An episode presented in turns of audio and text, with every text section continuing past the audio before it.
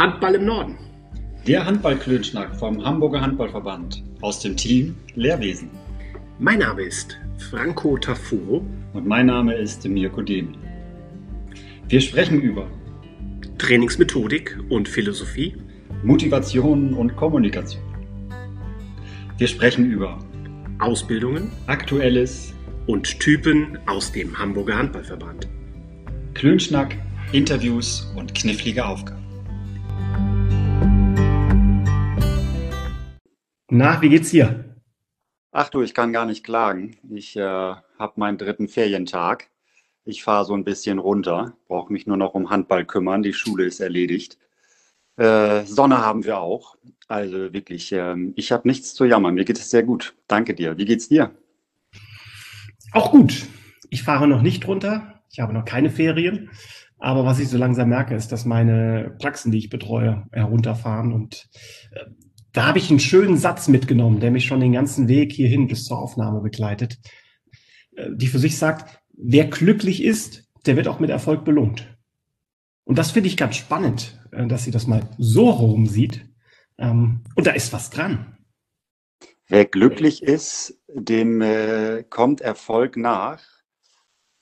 Also ich finde, ja. die, ganze, die ganze Folge, die wir heute machen, könnten wir mit der Überschrift Erfolg und oder Glück vielleicht laufen lassen. Mhm. Ich, großartiger Satz fällt mir dazu ein. Ähm, wer Erfolg hat, der benötigt auch an gewissen Stellen Glück. Mhm. Aber wer ähm, Glück hat, hat nicht notwendigerweise Erfolg. Stimmt. Und wer in Hamburg glücklicherweise Erfolg hatte. Oh, jetzt kommen die Wortspiele. Da, da, da, da. An wen denkst du sofort? Wir haben Ende Juni und wen haben wir so richtig abgefeiert vorgestern? Unsere Herrenhandballer HSV Handball hätte ich beinahe gesagt, aber da kommen sie her, da kommen sie her. Jetzt ist es der Handballsportverein Hamburg und äh, wir können es äh, mitfeiern, wir können uns freuen. Wir haben die erste Liga geschafft. Also unsere Herren, unsere jungen Herren spielen nächste Saison in der ersten HBL, erste Liga. Ähm, und dann immer wieder nicht zu vergessen, das wird unsere Geschäftsführerin freuen, dass wir die Frauen nicht vergessen. Natürlich hat es äh, Rosengarten auch geschafft. Also zwei Erstligisten nächstes Jahr, nächste Saison. Großartig. Und ich glaube, es haben noch nie so viele gebürtige Hamburger in der Bundesliga gespielt wie im nächsten Jahr. Äh, wenn man sich die Jungs mal anschaut, die Toto Jansen dort äh, von unten aus der Jugend nach oben geführt hat, dann ist das wirklich auch ein Erfolg des Jugend, des Leistungssports Handball ähm, hier in Hamburg, wie ich finde. Absolut, da sind wir genau bei dem, was wir gerade als Überschrift hatten. Ne? Das ist Erfolg. Also von hm. Anfang an ähm, wirklich eine ähm, durchdachte Ausbildung, ähm, natürlich musst du zur richtigen Zeit am richtigen Ort sein, dann hast du wieder die kleine Mischung mit Glück. Aber ganz hm. klar, das sehe ich auch als Erfolg an. Das ist Arbeit gewesen. Ne? Absolut. Ganz, und ganz stark. Es arbeitet ja auch, und das muss man auch sagen, bereits die nächsten Generationen an Handballern in den nächsten Jugendmannschaften ähm, auch daran. Auch wenn der Lockdown die eine oder andere Mannschaft ziemlich dezimiert hat, da werden wir beim übernächsten Podcast ein bisschen drüber reden müssen und können und dürfen, auch über Lösungen. Aber jetzt aktuell merken wir, dass definitiv auch das Arbeiten, das konsequente Arbeiten am Erfolg, das Trainieren an sich, auch an seiner Fitness, Athletik ein ganz wichtiger Punkt ist. Ne?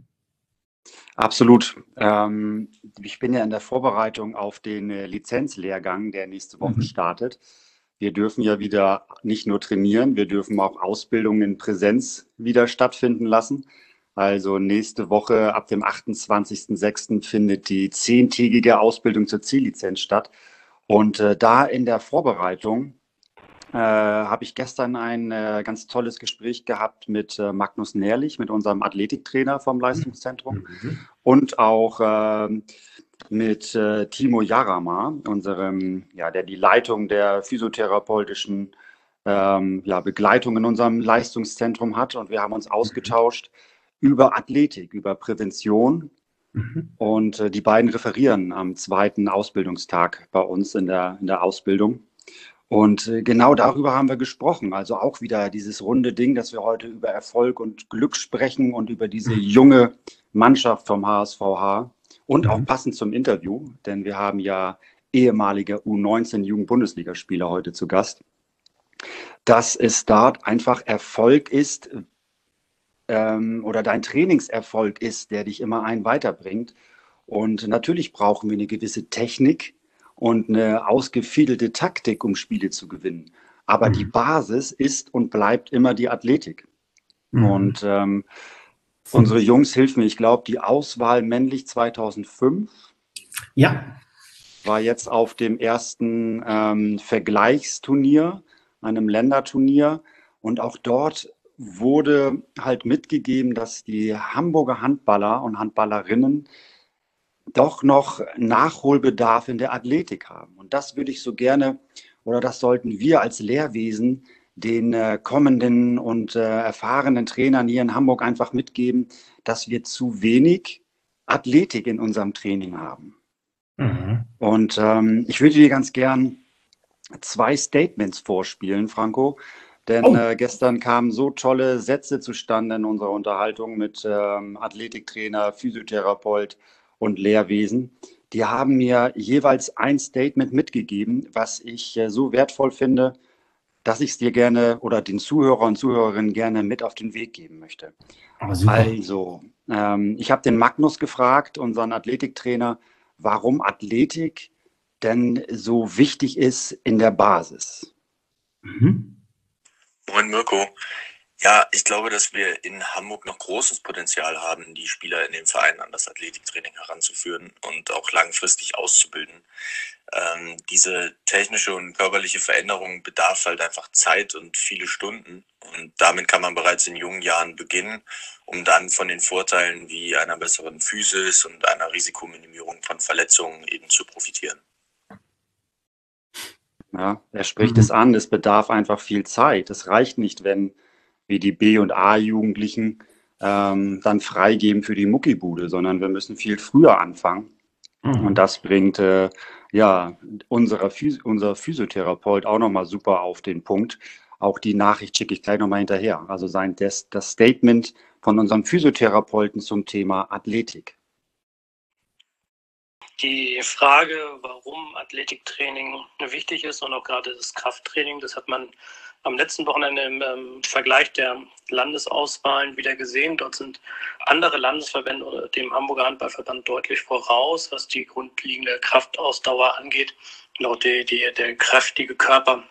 Hier sollte auf jeden Fall nochmal diskutiert werden, halt inwieweit man die, das Krafttraining schon in jungen Jahren ähm, vollführen kann und auch durchziehen sollte, damit die jungen Spieler auch gerade die die Leistungsambitionen spielen, ähm, einen gewissen körperlichen Background haben, aber eben auch als Verletzungsprophylaxe halt eine entsprechende Stabilität im Rumpf haben, um Schulterverletzungen vorzubeugen, sowie auch Sprunggelenksverletzungen, gerade im 1 gegen 1, ähm, sollte halt hier auf jeden Fall nochmal diskutiert werden, inwieweit das Krafttraining dort forciert werden kann ähm, und sollte und ähm, auch über das eigene Körpergewicht hinaus. Das waren die beiden. Toll. Also ich finde, gerade so nach dem Lockdown ähm, haben wir gemerkt, wer etwas gemacht hat und wer weniger gemacht hat im athletischen Bereich. Und das unterstreichen die beiden ja. Ähm, wie wichtig es ist, dass es zusätzliche ergänzende Einheiten möglichst früh gibt. Und das muss man ja auch sagen. Athletiktraining bedeutet ja nicht immer nur Kraftraum. Also nicht nur Fitnessstudio, sondern Athletiktraining ist sehr wohl ja auch mit häuslichen Mitteln auch möglich. Ne? Absolut. Da, ich glaube auch, dass das wird sich zeigen, wer zu Hause wirklich was gemacht hat, denn auch die Fitnessbuden waren ja geschlossen. Mhm. Ähm, was Timo auch immer so gut äh, mit rüberbringt, ist, dass ähm, nicht jeder hat die Voraussetzung im Verein, ähm, dass er ein, äh, einen Kraftraum besitzt, also dass wir wirklich mit Zusatzgewichten trainieren können. Aber du kannst einfach Athletiktraining oder beziehungsweise spezifischer das Krafttraining ähm, mhm. der Explosivitätskraft kannst du mit ins Techniktraining ein, einbauen. Nicht? Also dass wir wirklich immer äh, Rumpf, ähm, für die Beine und für die Arme, dass wir da immer wieder was äh, mittrainieren, was einbauen, dass unser Training immer hoch intensiv ist. Mhm. Ich sage dann immer so gerne, oder weißt du selber, wir geben den Trainern immer mit in der Trainingsphilosophie. Ähm, es muss geschwitzt, gelernt und gelacht werden im Training. Und das Schwitzen sollte man gar nicht so unterschätzen. Absolut, das ist schön. Also wir sagen ja selbst auch bei uns im Torwarttraining, hm, Training bedeutet, die müssen relativ früh ins Schwitzen kommen. Und das gehört dazu. Und deshalb auch für alle diejenigen von euch, die demnächst hier mit uns die C-Lizenz beginnen. A, T, T ist die Basis von erfolgreichen Handball. Und die Basis und das ist Erfolg und Glück. Und das ist keine neue Baureihe von Audi oder BMW, mhm. sondern das ist die Abkürzung für Athletik, Technik, Taktik und genau in der Reihenfolge. Wir wiederholen es immer wieder. Aber das ist, ich würde sagen, der Erfolg im Training. Ne? Du hast gerade eben noch Ausbildung und Training erwähnt. Und du hast vorhin ein, ein schönes Zitat oder ein, ein Sprichwort rausgehauen. Da möchte ich mich natürlich gerne anhängen, mein lieber Franco. Mhm. Weil es um Ausbildung geht. Ausbildung und Training heißt Lernen. Und äh, das Lernen ist wie das Rudern gegen den Strom. Wenn du damit aufhörst, fällst du zurück. Lebenslang, Mirko. Lebenslang gilt dieses Motto. Ähm, aber das ist auch das Schöne, dass wenn man erstmal angefangen hat zu rudern, auch gegen den Strom, dass es auch so etwas wie einen Spaßeffekt hat. Dass es sehr wohl auch einen Bereich hat, dass man irgendwann auch so etwas wie eine kleine Sucht hat, zu sagen, oh, das brauche ich, das tut gut, mir fehlt etwas, wenn ich es nicht mache. Großartig, Frank, aber da bist du wieder total in deinem, in deinem Zuhause. In der Theorie, äh, ja, genau. Ja, nein, ja, Entschuldigung, nicht mit der Theorie. Aber du sagst, es macht Spaß, gegen den Strom zu rudern. Das bedarf wieder eine hervorragende Ansprache und Motivation der Rudernden. Der Rudernden, also die, die rudern müssen. Also ich glaube, dass gegen den Strom rudern gar nicht so einen Spaß macht, aber es ist verdammt nochmal Effizienz. Absolut, ja. Und ich bleibe dabei, es ist etwas, je regelmäßiger man dies übt, umso mehr Normalität bekommt dieses gegen den Stromrudern auch letztendlich für einen selbst. Und was hat das mit unseren Handballern zu tun? Ähm, ich finde, die müssen manchmal auch Wege gehen, die auch bedeuten, wer Handballkarrieren machen will, der muss auch mal gegen den Strom fahren. Der muss auch mal äh, für muss kämpfen. Absolut, ja. Hm. Wenn du immer nur mit dem Fluss fährst, ähm, wirst du auch nicht stärker. Ne? Es ist, macht natürlich den Weg einfacher, aber wenn dann mal eine Stromschnelle kommt und du bist es nicht gewohnt, gegen den Strom zu rudern oder neu auszulenken, dann äh, machst du eine Rolle rückwärts. Mhm. Mensch, was sprechen wir heute in Bildern? Aber ich habe schon gemerkt, du möchtest so langsam auf unser Interview hinsteuern. Ah, ich bin, ich bin ganz gespannt, weil es echt eine Premiere ist. Also wir beide haben uns ja schon mit einigen äh, Menschen unterhalten, im Interview, im Dialog. Aber jetzt hast du ja mal was ganz Neues gewagt, Mirko. Auf eine völlig neue Plattform bist du gegangen. Ja, wir haben es wir haben's versucht und ich glaube, es ist ähm, wirklich gut geworden. Mit ich glaube, es ist gut geworden, meinte ich tatsächlich den Sound. Mhm. Wir haben uns, ach, ich will noch gar nicht so viel verraten, da vielleicht doch noch ein Bild vorweg. Mhm. Ähm, es hat wieder was mit Rudern zu tun, denn wir haben uns an einem Fluss getroffen.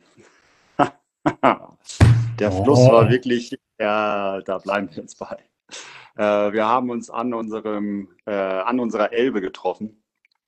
Und vielleicht vorweg, es gibt ein kleines Intro zu unserem Interview, gleich bevor wir den Klönschnack starten. Und äh, einige werden sich fragen, verdammt nochmal, ähm, wieso ist denn der Typ so außer Atem? Ich habe das Intro eingesprochen, als ich bergauf, einen kleinen Deich, bergauf gegangen bin zu der Location, wo wir waren und äh, habe das Intro eingesprochen. Also ich saß nicht auf dem Stuhl und war schon außer Puste. Vielleicht das zu meiner, zu meiner Erklärung. Ähm, die Location möchte ich aber noch gerne erwähnen. Wir haben uns getroffen in Wedel in einem wunderbaren Restaurant an der Elbe. Und der Name des Restaurants kann nicht besser sein. Es heißt nämlich Elbe 1. Ähm, der Inhaber dieses Restaurants ist äh, ja auch ein Handballfreund aus unseren Kreisen, Franco. Ähm, eine tolle Location, sehr maritim eingerichtet, ähm, sehr gemütlich, ähm, wunderschönes Plätzchen an der Elbe. Wer also mal eine Radtour macht, an einem der schönsten Radwege Europas, glaube ich sogar, wer also von Blankenese nach Wedel fährt, der wird am Ende dieser Tour dort ankommen und äh, der sollte es auch, äh, ja, sollte es genießen, dort einen Drink oder ein Häppchen zu sich zu nehmen. Wir treffen uns, uns dort regelmäßig auch zu Trainerseminaren und ja. äh, Trainerschnacks.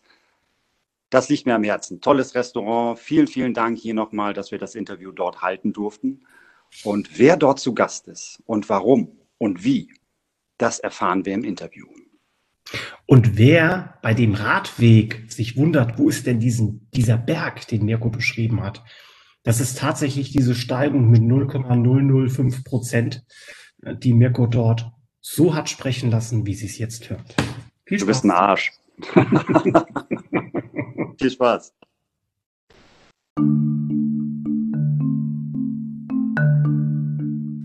Typen im Handball. Das Interview.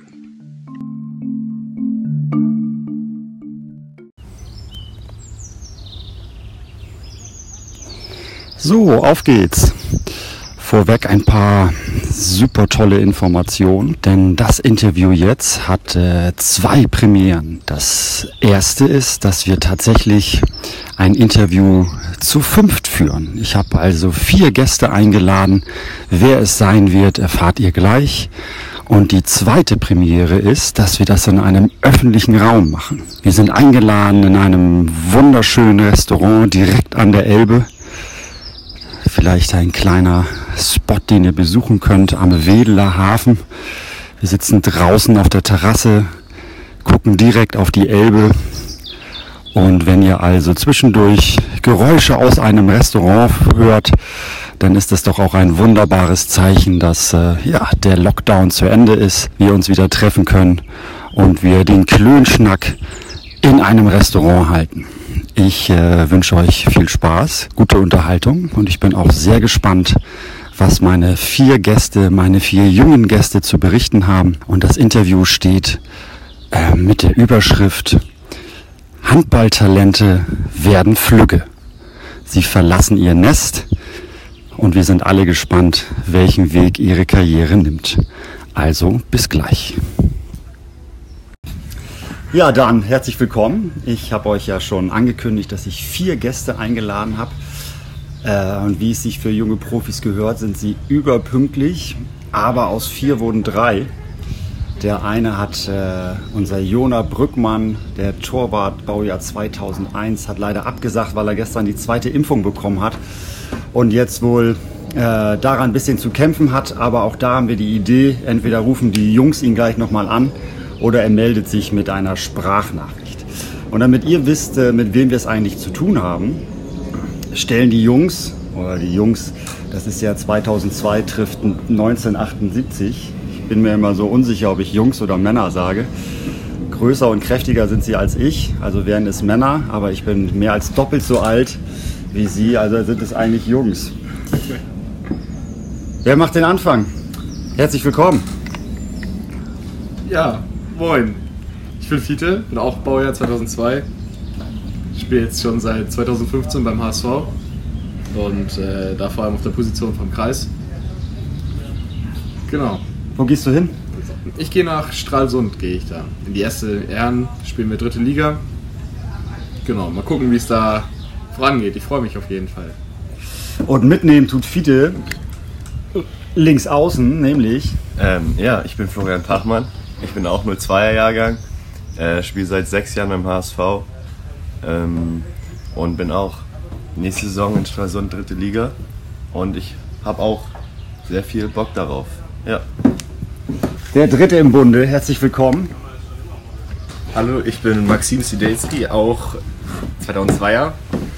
Ähm, ich werde im nächsten Jahr nach Leichling gehen. Und jetzt, nachdem ich seit 2010 beim HSV war, ist das schon guter Schritt und ich freue mich auch sehr drauf. Also Stralsund kann ich einordnen und den Jona nehmt ihr auch mit, ne? Nach genau. Stralsund. Aber wo ist Leichsing? Kannst du uns das nochmal, wo finden wir das auf der Karte, Maxim? Das ist im Rheinland quasi zwischen Wuppertal, Solingen, Düsseldorf und Köln. Eine Frohnatur, so wie du. Da hast du ja genau den richtigen Ort in Deutschland ausgesucht. Jungs, äh, ich möchte ein bisschen ein Warm-up starten, unser Gespräch wie so ein Training aufbauen. Und ich habe entweder oder Fragen. Ja. Ja? Pass auf, ihr alle verlasst das äh, muggelige Zuhause und müsst in eine neue Stadt. WG oder alleine? Äh, alleine. Äh, mit Freundin. Ja, was heißt mit Freundin? Ist das eine WG? Mm, ja, so ist das ja schon eine WG dann, ne? Okay. Maxim, WG oder alleine? Ähm, also ich würde gerne in eine WG, aber es kommt, wird wohl darauf hinauslaufen, dass ich alleine wohne. Jetzt ist er wieder weg. Guck mal, jetzt haben wir die Bedienung verscheucht. Ich habe euch ja schon erzählt, das ist äh, die Premiere, dass wir im öffentlichen Raum die Aufnahme machen. Und ähm, schwupps sind eure erste, ersten Getränke wieder weg. Aber da äh, Getränke passen zum Essen. Fleisch, Fisch oder Gemüse auf den Grill? Fisch, Fleisch, auf jeden Fall. Auch Fleisch. Viele bei dir habe ich gedacht Gemüse. Nee. Nee, vom Gemüse schrumpft der Bizeps. Angriff oder Abwehr? Abwehr. Boah. Angriff. Bei mir ist es die gesunde Mischung. Ja, da gehe ich auch mit, mit der gesunden Mischung, ja doch. NBA, NFL oder HBL? Eine schwere Frage. Aber weil Handball-Postcard ist, müssen wir HBL bleiben. Natürlich die HBL. Ich würde auch sagen HWL. Das in der anderen Materie bin ich ja nicht so Aber drin. kennst du auch gar nicht. Das hätte ich nicht gedacht. Ich dachte, ihr Jungs guckt alle Basketball und Football. Nee. Doch auch. Tatsächlich alles, ja. Okay. Muckibude oder Joggingrunde bei schlechter Laune? Definitiv die Muckibude. Und ganz klar der Eisenkeller. Laut HKK, die Forscher des American College of Sports Medizin raten hierfür ganz gezielt dazu, die Anstrengung eher moderat zu halten, dafür jedoch häufiger zu Ja, ja, ist Google. Äh, hey Google ist an. Guck mal, haben wir gleich Werbung gemacht. Das war nicht die Antwort von Fide. So, was machst du gegen schlechte Laune? Nee, ich würde auch in den Eisenkeller gehen, definitiv. Ein verregneter Abend, äh, Freunde eingeladen, Gesellschaftsspiele oder Konsole? Gesellschaftsspiele. Maxim. Bei mir sind es auch die analogen Spiele. Ich muss auch sagen, also mit Freunden so Gesellschaftsspiele, das ist schon ganz cool. Aber wenn man, wenn man alleine wäre, dann ein bisschen die Konsole daddeln, so, das, Was das ist zockst schon du? schön. Auch am PC so das ein oder andere Spiel früher mit hier Flo und so Fortnite, ganz klar. Aber so jetzt mittlerweile ja nicht mehr. Das sind ja jetzt Zwei hat sich Jahre. geändert. Jetzt ist Call Das ist zwei Jahre her, sagt Flo. Ja. Ich, bin ja, ich bin ja Lehrer von fünf bis äh, sieben, ne? fünfte bis siebte Klasse. Und da kenne ich Fortnite. Jetzt sag bloß, dass Jungs wie ihr, 17, 18, 19, Profisportler, Kontaktsportler, ihr spielt Fortnite. Wir haben Fortnite gespielt, als das Spiel noch Spaß gemacht hat. nee, das Spiel ist leider kaputt gegangen. Also kaputt im Sinne von, es macht keinen Spaß, mit es zu spielen. Es gibt jetzt mittlerweile andere Spiele, die da deutlich besser sind und Also du bist aus Fortnite rausgewachsen. ja, nicht rausgewachsen, sondern Gewachsen ist dann leider nicht mehr so viel letztes Jahr. Nee, ich habe äh, ja so rausgewachsen nicht, aber es ist einfach, es hat viele Spieler verloren, das Spiel auch, muss man sagen. Ich bin da ein absoluter Anti-Nerd. Ich kann da nichts mit anfangen. Ich weiß nur, dass der Begriff Fortnite so oft fällt. Warm-up-Runde. Hoffen wir auf den, auf den Chef des Ladens, der uns ja gleich noch was zu trinken bringen wollte. Starten wir in die zweite Runde. Die Bock? Machen wir. Also aus einfachen Fragen kommen wir ein bisschen ins Eingemachte. Ich möchte gern mit euch über eure Emotionen, eure Erfahrungen und eventuell auch Entbehrungen als junger Profisportler sprechen. Also was, was, um, was umfasst das? Ihr seid ja nicht nur einmal die Woche in der Muckibude und einmal in der Woche in der Halle und schmeißt ein paar Bälle, sondern ihr habt alle Jugend-Bundesliga gespielt oder geht aus der Jugend-Bundesliga die ja drei, vier, fünfmal Training in der Woche haben, jetzt in die dritte Liga. Also es ist ganz klar eine Leistungssport, eine Profisportkarriere. Könnt ihr ein paar Emotionen, positiv wie negativ, obwohl es gibt ja keine negativen Emotionen, sondern Highs and Lows, den Zuhörer und Zuhörerinnen mitgeben? Also was habt ihr in euren Jahren schon erlebt, was ihr nie mehr vergessen würdet? Fiete? Ja, also generell auch nochmal ähm, so Entbehrungen und so auch, also worauf wir, ja, um das auf das Thema mit Fortnite und so nochmal zurückzukommen, so definitiv Zeit. Also Zeit ist ein großes äh, Thema, was du entbehren musst. Also wir haben ja, wie du schon gesagt hast, vier, fünf Mal die Woche Training.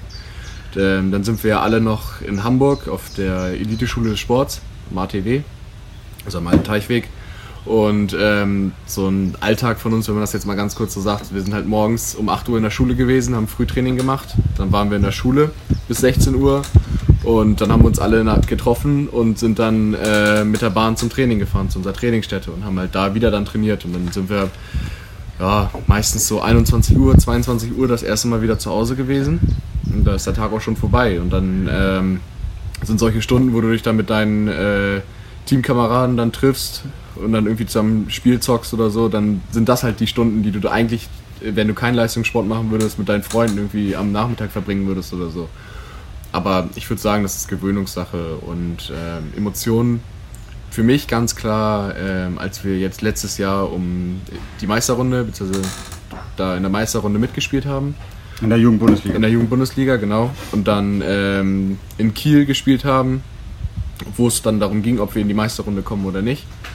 Und ähm, da halt alles funktioniert hat. Also sei es in der Abwehr, wir alles geblockt haben und dann auch im Angriff. Ich habe meinen als Kreisläufer, ich habe meinen ersten Heber gemacht, den auch getroffen direkt. Ähm, das, waren, das waren schon coole Erlebnisse und negative Erlebnisse, würde ich sagen, war es vielleicht noch ähm, der häufige Trainerwechsel am Anfang, als ich zum HSV gewechselt bin, weil wir da ähm, der Verein nicht irgendwie einen richtigen Trainer gefunden hatte, mit dem es halt über lange Zeit gepasst hat. Und ähm, da haben wir dann halt fast jede Saison einen neuen Trainer gehabt. Das war jetzt nicht so cool, aber das waren auch Sachen, die man, die man gut mitgenommen hat und einfach besser draus gegangen ist. Die wahrscheinlich dann aber genau das wird dich in deinem Sportlerleben immer wieder treffen. Ne? Ja. Wenn du dich gerade an eine Führungsperson gewöhnt hast, ist es ja überhaupt nicht in deiner Entscheidung als Profisportler, wer dich trainiert, sondern das kriegst du vorgesetzt. Vielleicht hast du das, ja, ja, sind das auch wieder wertvolle Erfahrungen. Ja, nee, das, also ich nehme das auch als nicht negative Erfahrung mit. Es ist halt nur, dass es mich ein bisschen gestört hat am Anfang, weil ich halt äh, von meinem Dorfverein es kenne, dass ich da mit einem Trainer zusammengearbeitet habe, der mich kennt, seitdem ich fünf bin gefühlt. Und ähm, dann auf einmal war es, dass jeder, jedes Jahr ein neuer Trainer so im Prinzip kam. Ähm, aber daran hast du dich auch gewöhnt und ich würde sagen, dass ich vor allem jetzt auch für den Herrenbereich dann dadurch einfach nur noch mehr gestärkt bin und da ganz abgebrüht jetzt in die Saison starten kann. Flo, gehst du da mit? Ja. Was also, hast du entbehrt oder was hast du dazu gewonnen in deiner Naja, auf Karriere? jeden Fall, äh, wie du bereits gesagt hat, Zeit, dass man sehr viel Zeit geopfert hat oder opfert für den Leistungssport. Ähm, und ja, viele sagen, man verpasst was, ähm, aber wir leben halt ein anderes Leben als ich sag mal, nicht Leistungssportler, normale, also normale Jugendliche in Anführungszeichen. Ähm, und ist halt auch schon etwas, was, was man gern macht. Also natürlich macht man das mit Liebe alles. Ähm, deswegen opfert man da auch gerne so viel Zeit rein. Aber kann man dann nicht das Wort opfern, streichen und investieren dafür ja, einsetzen? Absolut, ja, absolut. Also ja, man investiert sehr viel Zeit. Und natürlich ähm, hat man dann halt auch Höhen und Tiefen, wie zum Beispiel, wie du bereits gesagt hast, äh, einmal, dass man das Spiel in Kiel Meisterrunde geschafft mit der A-Jugend-Bundesliga vorletztes Jahr, dann Tiefen, dass die Saison abgebrochen wurde, jetzt zweimal letzte Saison und diese Saison. Und dass man halt teilweise dann auch, es war auch sehr ungewohnt, dass man nicht mehr trainieren konnte. Man durfte ja einfach nicht mehr. Man wollte, aber man konnte nicht. War auch eine, war ein Tiefpunkt so in der, in der sportlichen Karriere, aber jetzt geht es ja wieder bergauf und das ist gut. Ja, und mitgenommen ist, habe ich halt, dass man immer dranbleiben muss am Ball. Phrasenschwein. Genau. Ähm, und ja, dadurch zahlt sich halt harte Arbeit irgendwann aus. Und das habe ich halt vor allen Dingen jetzt in den letzten sechs Jahren beim HSV gemerkt. Und das sind aber auch so wieder Erfahrungen, die vielleicht ein, was du schon gesagt hast, in Anführungsstrichen normale Jugendliche vielleicht gar nicht so in dem frühen Alter mitnehmen. Also dieses am Ball bleiben, dass sich Dinge auszahlen, wenn du, wenn du lange dabei bleibst, wenn du, wenn du die Kraft behältst, dass du immer wieder belohnt wirst. In dem Interview mit Lea Rüther, der Torhüterin aus Buxtehude, erste Bundesliga, die hat auch gesagt, dass sie gar nicht so viel opfert, sondern dass sie Dinge einfach eintauscht. Also die Zeit, die ihr mit euren Schulkameraden oder mit ähm, den Freunden, die keinen Sport treiben, die Zeit, die habt ihr nicht und da verändert sich der Freundeskreis. Das ist bestimmt schade, aber Dinge, die ihr erlebt, in vollen Sporthallen zu spielen, Erfolge zu feiern, ähm, an Niederlagen zu wachsen, das sind einfach Dinge, die andere vielleicht gar nicht so erfahren können. Also ja. ist es doch eigentlich auch eher ein Tausch und ja, absolut. Oder? Man gewinnt wahnsinnig dazu.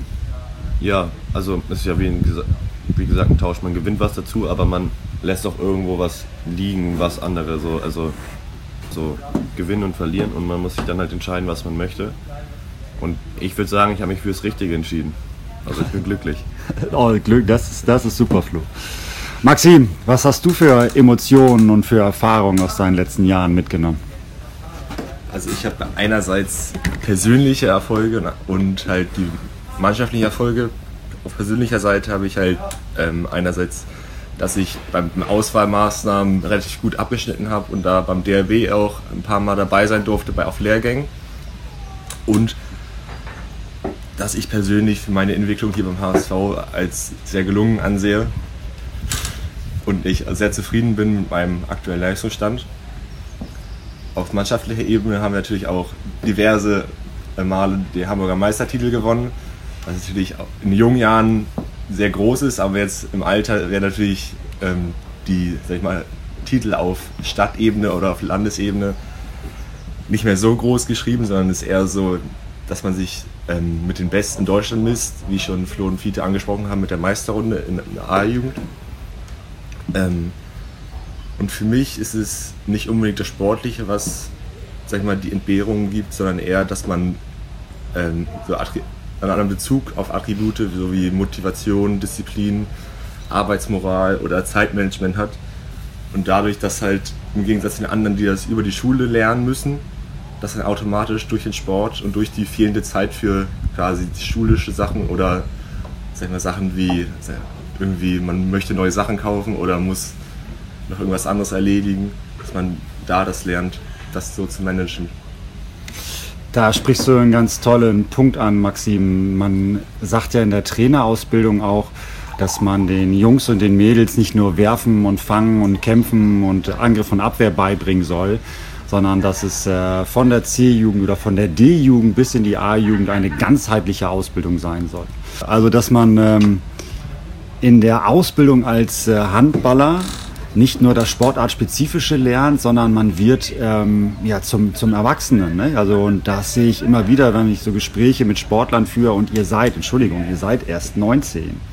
Seid aber so vom Auftritt und von dem, wie ihr euch so gibt, wie ihr über Dinge nachdenkt, wie ihr Dinge angreift, seid ihr, finde ich, immer weiter als andere 19-Jährige. Also diese ganzheitliche Entwicklung von Sportlern, die viel Zeit investieren, in eine Leidenschaft, ähm, ist für mich auch ganz klar ein Zugewinn als Sportler. Würdest du das so auch nochmal bestätigen oder habe ich das falsch zusammengefasst? Auf jeden Fall kann ich 100% zustimmen. Und ich finde, man sieht das auch immer an den, sag ich mal, Anführungsstrichen normalen Freunden, die man hat, dass man jetzt als Sportler quasi immer langfristig denken muss und immer langfristig Plan A, Plan B und vielleicht auch schon Plan C haben muss, weil es eben, weil eben so viel dazwischen kommen kann, wie man jetzt gesehen hat an Corona. Das hat ja auch bei vielen oder bei allen ja ähm, viele Pläne über den Haufen geworfen. Und von daher würde ich schon sagen, dass ähm, Sportler eben früher sehr viel weiter und vorausplanen müssen. Und um, als, um ein Beispiel zu nennen, habe ich im Freundeskreis, wie schon angesprochen, viele normale Freunde, die jetzt zum aktuellen Zeitpunkt oder zu dem Zeitpunkt, wo sie in der Schule fertig waren, noch überhaupt keine Idee von hatten, wie es weitergehen soll. Und bei uns habe ich jetzt zumindest erlebt, dass der größte Teil schon weiß, wie es jetzt konkret in den nächsten ein, zwei Jahren aussehen soll. Das war auch, finde ich, ein bisschen sinnbildlich dafür, wo der Unterschied oder wo ein großer Unterschied zwischen Sportlern und Nicht-Sportlern ist. Und äh, Fiete, du hast vorhin schon das ATW angesprochen. Also ihr geht alle aufs äh, Gymnasium. Ich glaube, ihr seid jetzt alle durch, oder? Ihr habt ja alle Abis fertig? Das ist eine Stadtteilschule mit, mit gymnasialer Oberstufe. Genau. Ja, genau. Also eine Stadtteilschule, wo man sein Abitur machen könnt. Genau. Habt, ihr, habt ihr das alle durch? Ja.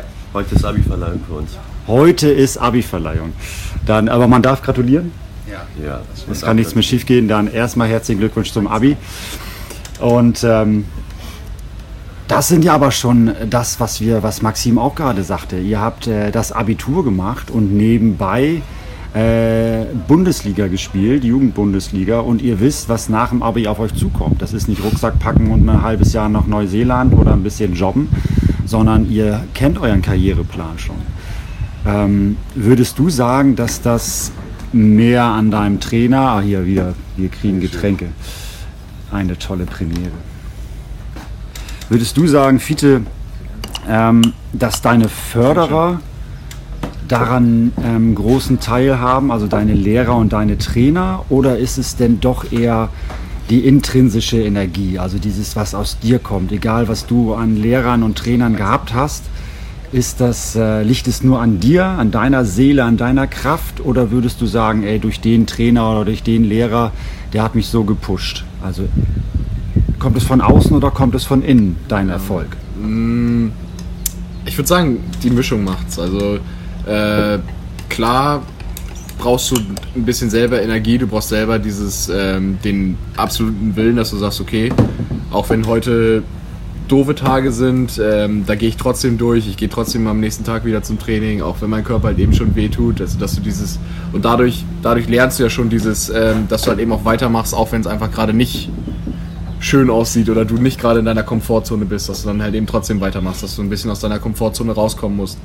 Und ähm, das würde ich sagen, habe ich auf der einen Seite oder haben wir alle auf der einen Seite klar durch unsere Trainer gelernt. Nicht durch einen spezifisch, sondern ich würde sagen durch alle.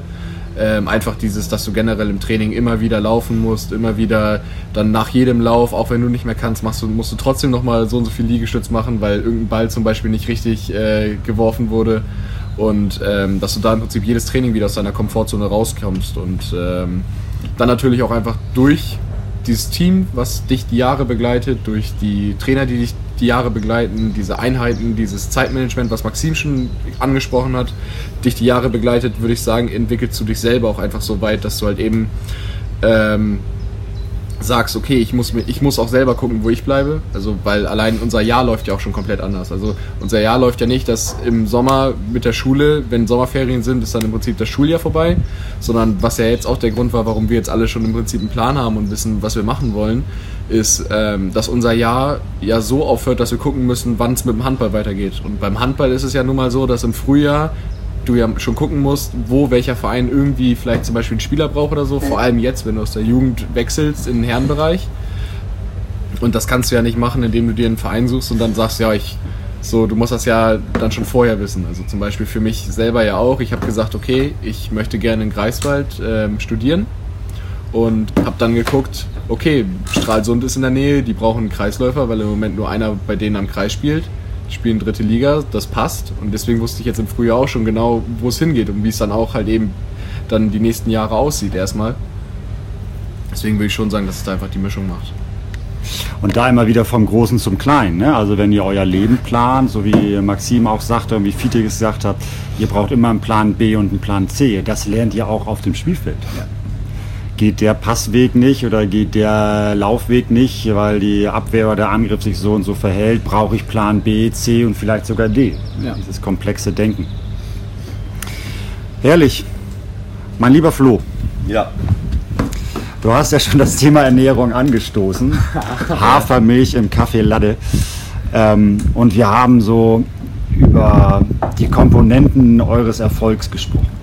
Ja. Wenn du jungen Sportlern ähm, ein Tortendiagramm zeichnen müsstest, mhm. ähm, wie würdest du folgende Komponenten erstellen? Wenn wir sagen, ähm, dass Ernährung, Training, dein soziales Umfeld und auch die Komponente Glück dazu beitragen, ähm, deinen Karriereweg ähm, zu gestalten? Also vielleicht Frage 1, würdest du noch ein anderes, eine andere Komponente dazu nehmen und wie würdest du die Komponenten aufteilen? Ähm, also ich fasse mal zu Training einfach auch Motivation mit rein, ähm, dass man eine Trainingsmotivation hat. Ähm, und ich sag mal so, wenn man eine hohe Trainingsmotivation hat, dann geht man auch häufig alleine Sport machen oder arbeitet an sich selber, selbst wenn man nicht viele Hallenzeiten hat. Ähm, und dann, sage ich mal so, ist das soziale Umfeld ähm, meistens so wie selber wie du, dass dann deine, deine Mannschaft ist dann deine zweite Familie, kann man so sagen. So Du haust aber auch Phrasensprüche raus, oder? Das ist Ja, deine Mannschaft ist deine Familie, ist herrlich. Dich Ja. im Team zu haben, ist sehr schön. Nee, also deswegen würde ich sagen, dass soziales Umfeld und Training ein bisschen mit, also ein bisschen zusammenfällt, weil es halt einfach, je nachdem wie hart man trainiert, ist das irgendwo dann auch bestimmt, ähm, das soziale Umfeld. Ähm, dann Ernährung äh, ist wichtig, dass man auf jeden Fall auch gut und gesund ist, vor allen Dingen vor Trainingseinheiten ist das sehr wichtig, weil man, also ich merke das halt selber, wenn man sich gut ernährt vor einer Trainingseinheit hat, hat man automatisch mehr Kraft und mehr Leistung. Ähm, natürlich kann man auch mal die eine oder andere Pizza verschlingen in der Woche. Massephase. Ja. Ähm, Kann man so ausdrücken. und was war die vierte Komponente? Glück. Glück, ja, Glück ist, äh, Glück spielt immer eine Rolle. Es, also vor allen Dingen je nachdem, wie hoch man kommt und dann kann man halt natürlich auch Pech haben. Ich meine, so, wenn man guter Spieler ist ähm, und es gleich gute gibt auf der Position und die Position aber schon dreifach besetzt ist, dann wirst du da keine Chance haben, weil man dann auf die Männer setzt, die da schon sind. Ähm, Du meinst also, Glück ist ähm, am richtigen Zeitpunkt, am richtigen richtigen Ort, zu sein. und genau, das ist, das ist Glück. Und ja, dazu halt auch, dass man dann auch Glück hat, in eine Mannschaft zu kommen und ja. Super, super zusammengefasst. Maxim, wenn, wie würdest du Glück in deiner Karriere einordnen? Flo sagte gerade oder hat bestätigt, am richtigen Ort zum richtigen Zeitpunkt zu sein. Das wiederum auf dem Spielfeld hat ja nichts mit Glück zu tun, sondern mit Disziplin, Laufleidenschaft und äh, zu wissen, wie das System gespielt wird. Aber wie viel Glück, wie viel prozentual Anteil an Glück brauchst du oder brauchtest du, um da zu sein, wo du jetzt bist? Also aktuell brauchte ich vielleicht so 20% Glück, weil zum Beispiel mein Weg nach Leichlingen, den hätte ich mir überhaupt nicht vorstellen können, weil da ist ein alter Trainer von uns, da ist seine Heimat und der hatte mich halt im Januar, Februar gefragt, ob ich mir das vorstellen könnte, da hinzugehen. Und davor habe ich überhaupt noch nie darüber nachgedacht, überhaupt aus Hamburg wegzugehen. Und da, daraus kam halt ähm, die Option überhaupt erst auf und das fand ich dann schon relativ gut. Da, das ist dementsprechend nachverfolgt. Und jetzt ist es auch dazu gekommen, dass ich da hingehe. Aber ich glaube, dass der Anteil an Glück, je höher es im Leistungssport geht, immer höher wird.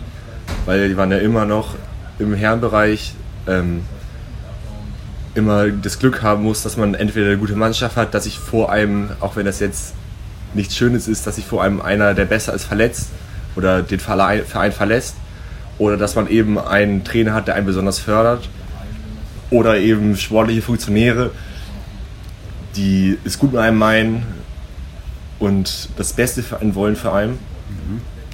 Ähm, natürlich kann man mit harter Arbeit natürlich auch Talent überbieten, aber harte Arbeit allein reicht halt am Endeffekt nicht, dass man halt den Sprung von der, sag ich mal, dritte Liga in die zweite Liga oder sogar in die erste Liga schafft. Das meinte ich mir, ne? Mit äh, reflektierte, fast erwachsene Männer. Ähm, dass ihr da einfach schon genau wisst, wie ihr es, äh, wie ihr Sätze platziert. Also finde ich hervorragend. Und ich finde, Maxim, dass wir den ehemaligen Trainer ähm, auch nennen können, oder? Es ist Lars Hepp, Genau. der euch, glaube ich, 2018 beim HSV Hamburg ähm, trainiert hat und gefördert hat. Der holt dich jetzt in äh, die Männermannschaft. Genau. Das da freue ich. Liebe Grüße. Wollen wir eine kleine Pause machen und was trinken? Sonst wird die Hafermilch kalt. Sag, sag mal ge, äh, genervt nein. Nein. So, zweiter Teil. Ich würde noch gerne nochmal auf, ähm, auf Glück zu sprechen kommen. Und äh, wir haben ja nun mal, oder wie ihr habt Handball in der schönsten Stadt Deutschlands gelernt und ähm, ein großer Handballstar kommt zurück nach Haus. Ich würde gern die Frage stellen, wenn ihr wieder zurück nach Hause kommt, also ich wünsche euch alles Gute und maximalen Erfolg auf eurem Weg in der dritten, in der zweiten Liga, auch gerne in der ersten Liga, macht da euren, euren Weg in den, im Osten, im Ruhrpott. Aber wenn ihr die Chance habt, irgendwann in ein paar Jahren, vielleicht in fünf Jahren, in sechs Jahren, wieder zurückzukommen, würdet ihr sagen, dass das Glück ist, würdet ihr gerne wieder zurück in eure Heimat und hier nochmal erste Liga zu spielen, wie der große Yogi Bitter, der mit Tränen in den Augen gesagt hat, ich freue mich, zurück nach Hause zu kommen? Fiete? Ja, würde ich schon sagen. Also, ähm, der Glück, Glück spielt ja vor allem dann da eine Rolle, einfach, dass, dass es dann einfach in dem Moment passt. Also, dass, ähm, dass du dann, dass sich die Chance bietet zu sagen, okay, dass du deinen Heimatverein hast, also den HSV, H, ähm, dass, dass, dass der halt eben dann auch einfach zum Beispiel ein Torhüterproblem hat, wie jetzt bei Yogi Bitter oder sowas. Also dass, dass sich einfach eine, eine Chance bietet. Ja, auf jeden Fall, dass du das halt einfach, dass du eine Chance hast, dass du einen Platz hast, äh, wo du dann auch spielen kannst, dass, dass es einen Verein gibt, der dich dann auch haben will. Ähm, ich glaube, früher oder später würde ich auch zurückkommen nach Hause. Und ich würde mir dann natürlich wünschen, dass ich dann Glück habe und dass ich dann noch weiter Handball spielen kann und auch weiter so hoch Handball spielen kann. Ähm, genau. Mein äh, Wink mit dem Zaunpfahl war natürlich über die Torwartposition, dass wir den vierten Jungen, den vierten jungen Mann, den vierten äh, Profisportler hier mit reinholen. Und ähm, musst du auf Lautsprecher, hast du schon. Ich bin auf Lautsprecher. Und ähm, die Jungs rufen jetzt einfach Jona Brückmann an, der ja nach der zweiten Impfung mit einem dicken Kopf zu Hause sitzt. Aber auch ihn wollen wir jetzt zu Wort kommen lassen. Flo, hast du Jona am Apparat? Ja, ich habe glaube ich Jona am Apparat. Moin Jona. Ja, moin. Moin die Runde. Jona, wir sprechen über Glück. Und ähm, wie viel Glück hast du in deiner Sportlerkarriere gehabt, dass du jetzt da bist, wo du bist? Und damit meine ich nicht dein Krankenbett, sondern äh, das Glück, dass du nach der Jugendbundesliga in der dritten Liga mit deinen Jungs nach äh, Stralsund gehst. Ja, ich glaube, ähm, ja, Glück spielt auf einer Seite auf jeden Fall eine Rolle. Auch auf jeden Fall ähm, das, das Glück alleine hier bei meinen Eltern, die sich wirklich immer um mich gekümmert haben, mich auch immer zum Training gefahren haben und mich immer unterstützt haben. Ähm, ja, allein, dass ich das Glück hatte. Ähm, aber natürlich zählt auch viel, ja schon viel Aufwand und, und Fleiß dazu, wenn man sich überlegt, dass wir alleine letztes Jahr, weiß ich nicht, wie viele Einheiten wir immer hatten, acht, neun Einheiten in der Woche. Das muss man auch schon aufbringen. Und ja, ich glaube, eine Menge Fleiß gehört auf jeden Fall auch dazu. Ähm, hast du aus der Zeit Erfahrungen oder Entbehrungen, die du uns mitteilen möchtest? ähm, ihr wisst ja, dass ich wahrscheinlich nicht so der, eigentlich nicht so der, der Party-Typ bin und der Partygänger bin. Von daher hat sich jetzt irgendwie das klassische, wenn man sagt, man musste irgendwie Entbehrungen, ähm, ja, Entbehrungen haben oder Entbehrungen aufbringen, ähm, von wegen man kann abends oder freitags, samstags ähm, nicht feiern gehen oder so. Das hatte ich jetzt nicht, weil mich das jetzt wirklich, also weil mich das eigentlich nicht so sehr, ja, Reiz. mich interessiert hat, aber das packt mich irgendwie nicht so. Ähm, aber man muss schon sagen, dass natürlich Freunde treffen zum Beispiel, gerade in unserer letzten Zeit in der A-Jugend, als wir so viel Training hatten und auch in der Schule so viel Schule hatten, als wir irgendwie um 6 Uhr aufstehen mussten, teilweise erst 22 Uhr wieder zurückgekommen sind. Da musste man natürlich viel hinten anstellen. Ähm, ja, ich würde sagen, dass das das Größte war so in den letzten Jahren. Jona, danke dir. Ich würde gerne noch eine Frage stellen, um hier gleich auch die Runde mit den Jungs weiterzuführen. Wenn du die Stadt verlässt, was wirst du vermissen? Ähm, ja, natürlich Familie und, und Freunde sind, denke ich, das, das Größte. Ich bin jetzt noch nicht, oder ich habe meine ganze, mein ganzes Leben sozusagen in ja, Speckgürtel Hamburg sozusagen verbracht und ähm, in der Umgebung von Hamburg und war noch nie wirklich woanders. Von daher habe ich ja, meine Freunde und mein, mein Umfeld ist natürlich komplett hier und Stralsund ist jetzt nicht ganz so weit weg. Drei Stunden Autofahrt oder Bahnfahrt ist ja noch in Ordnung. Aber ich glaube, dass das so das Größte ist, was ich ja, vermissen werde. Jona, wir werden dich auch vermissen. Damit spreche ich vom Hamburger Handballverband. Äh, großen Teil deiner Jungs nimmst du ja mit auf der Platte. Ich danke dir, dass du trotz riesen dicken Kopf und ähm, schlechten Körpergefühl nach deiner zweiten Impfung Zeit gefunden hast, äh, uns ein paar Antworten mitgegeben hast. Erhol dich, Füße hoch, Kühlpad auf die Stirn, ausschlafen, äh, dass du schnell wieder auf die Füße kommst und äh, bis zum nächsten Mal. Jona, alles Gute. Ja, Dankeschön. Euch noch viel Spaß in der Runde. Danke, ciao, ciao. Tschüss. So, Jungs, mit der Frage würde ich ganz gern weitermachen. Mhm. Auszug von zu Hause, die Eltern verlassen, das Jugendzimmer verlassen, ähm, den Heimatverein verlassen. Damit meine ich äh, die große Ausbildungsstätte HSV Hamburg und nicht euer ähm, erster Kinderverein. Und diese traumhaft schöne Stadt. Da vielleicht nochmal, es ist zwar ein Podcast und ihr könnt es nicht sehen, aber wir sitzen auf einer wunderschönen Holzterrasse. Ähm, es ist grün und blau um uns drumherum. Wir gucken auf die Elbe.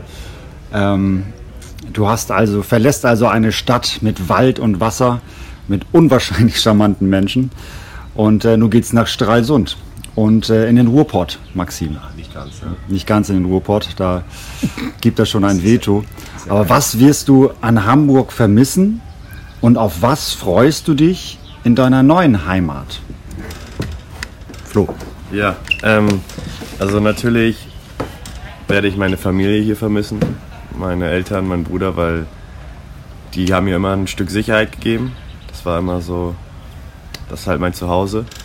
Ähm, und natürlich die schöne Stadt, der Hafen. Also Hamburg ist wirklich unfassbar schön. Das werde ich auf jeden Fall vermissen. Ähm, und Han äh, Hamburg ist auch einzigartig, deswegen ja, wird, wird immer schön sein, wieder hier zurückzukommen. Ähm, ich freue mich dann auch immer, meine Eltern zu besuchen und die Stadt zu sehen. Ver äh, Freunde werde ich hier vermissen. Ähm, aber ich freue mich auch in Stralsund, weil auf Stralsund, ähm, weil das ja an der Ostsee und da hat man ja auch Wasser und dann ein bisschen Heimatgefühle hat man dann hoffentlich da auch. Sehr gut. Und nee, also Stralsund ist wirklich sehr schön, ist, eine, ist zwar sehr klein und ein bisschen etwas älter, ähm, aber sehr schön und darauf freue ich mich auch, um einfach eine neue Lebenserfahrung zu machen, ähm, mal ein bisschen aus Hamburg rauskommen und dann hoffentlich in ein paar Jahren wieder zurück nach Hamburg. Maxine vom äh, langsamen Maritim zu Hause in den Fast-Ruhrpott. Auf was freust du dich und was wirst du vermissen? Ähm, ich freue mich auf jeden Fall auf die Menschen, weil ich war ja jetzt zweimal da schon und das war vom Gefühl her so, als wäre ich da schon seit ein paar Jahren. Ähm, und auch die Mannschaft war wirklich sehr herzlich und hat mich direkt willkommen geheißen. Ähm, und die Gegend ist jetzt nicht auch nicht so hässlich, das Bergische Land und mit den ganzen Flüssen, die es da auch gibt. Da kann man schon leben, aber ist natürlich nicht andersweise so schön wie hier in Hamburg. Und natürlich hier in der Heimat die ganze Familie und die ganzen Freunde hat. Und ich glaube, eine große Umstellung wird sein, dass man einfach die Sicherheit, wie Flo schon gesagt hatte, dass die komplett weg ist und man sich einfach durch die Routine und durch die wir, Arbeit und die Handballkollegen sich mal die wiederholen muss. Ähm, und von daher ja. Viele zurück nach Stralsund. Was wirst du? Du kommst aus Ahrensburg, glaube ich, ne? Ja, ja, genau. Ganz behütetes kleines Nest. Speckgürtel von Hamburg. Was wirst du an der großen Stadt Hamburg vermissen und auf was freust du dich? Ja, ich glaube also von, von der Umgebung her wird das sogar relativ gehen, weil ich in Stralsund, wie ähm, Flo das jetzt auch schon gesagt hat, so ich habe ein Wasser da, wir haben auch einen kleinen Hafen da. Ähm, also da, da verändert sich dann doch glücklicherweise nicht ganz so viel. Ähm, ich glaube, bei mir wird das eher sein, dass ich äh, vor allem auch meine Familie und so vermisse. Also weil äh, ich doch schon sehr an die gebunden war, auch jetzt durch den Leistungssport. Also mein, vor allem auch mein Papa, der mich halt egal nach welchem Spiel teils um 22 Uhr noch da von der Halle abgeholt hat, die ja auch eine Stunde von unserem Zuhause entfernt liegt. Ähm, genau, ich glaube, das, das wird so der große Punkt sein, aber das ist auch wiederum der Punkt, warum ich mich natürlich dann jedes Mal wieder sehr freuen würde, hier zu sein in Hamburg und alle zu besuchen. Ich glaube, ihr seid jederzeit herzlich willkommen.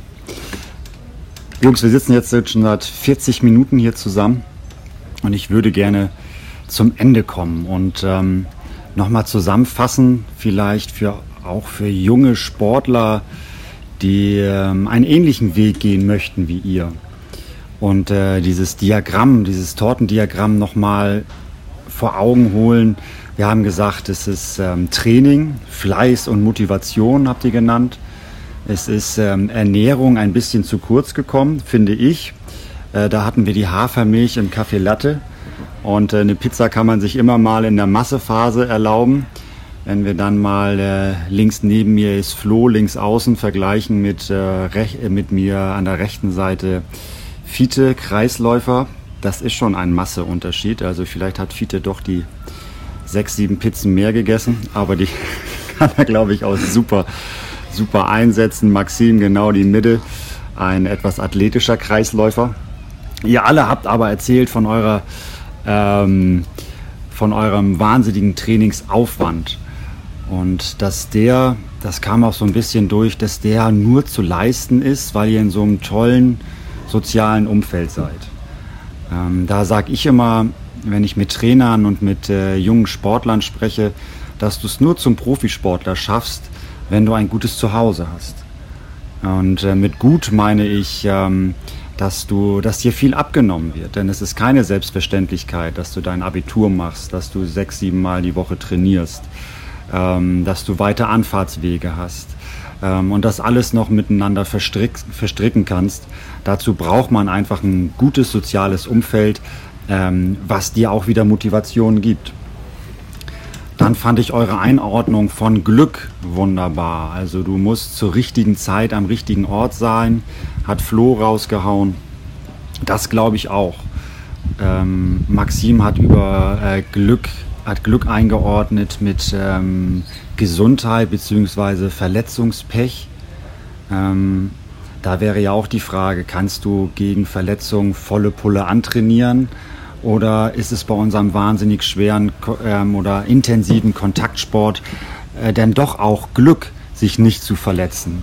Maxim, äh, du hast da eigentlich äh, eine sehr gute Konstitution. Willst du dazu noch was sagen? Kannst du gegen Verletzungen anarbeiten oder ist es Glück, ohne Verletzung in die Karriere zu gehen, durch die Karriere durchzukommen? Ähm, ist, mit der Komponente ist Glück natürlich auch schon sag ich mal, nicht entscheidend, aber hat schon eine gute Rolle. Ähm, weil ich, aber ich finde, im Gegensatz zu ähm, dem, ob man jetzt den Sprung in den Hochleistungssport schafft oder ob man gesund bleibt, beim, bei der Gesundheit kann man viel besser dagegen arbeiten, prä, mit präventiven Übungen. Da hatten wir jetzt auch das Glück, dass wir jetzt in dem letzten Jahr einen sehr, sehr guten Athletiktrainer hatten mit dem Pipo, ähm, bei dem war es auch so, dass, ich, dass, wir alle das Gefühl hatten, dass wir viel sagen wir, einfacher und leichter trainieren konnten. Und deswegen soll das eigentlich für alle ähm, Bestandteil eines jeden Trainings sein, dass man da immer die Übung hat, die gegen Verletzungen vorbeugen und immer darauf achten, auch auf seinen Körper zu hören, dass man jetzt nicht Übertraining macht, aber auch nicht sagt, wenn schon irgendwas lediert ist am Körper, dass man da jetzt nochmal mehr draufhaut, bis das komplett kaputt ist. Also da hatten wir, haben wir noch eine ähm, Komponente gefunden.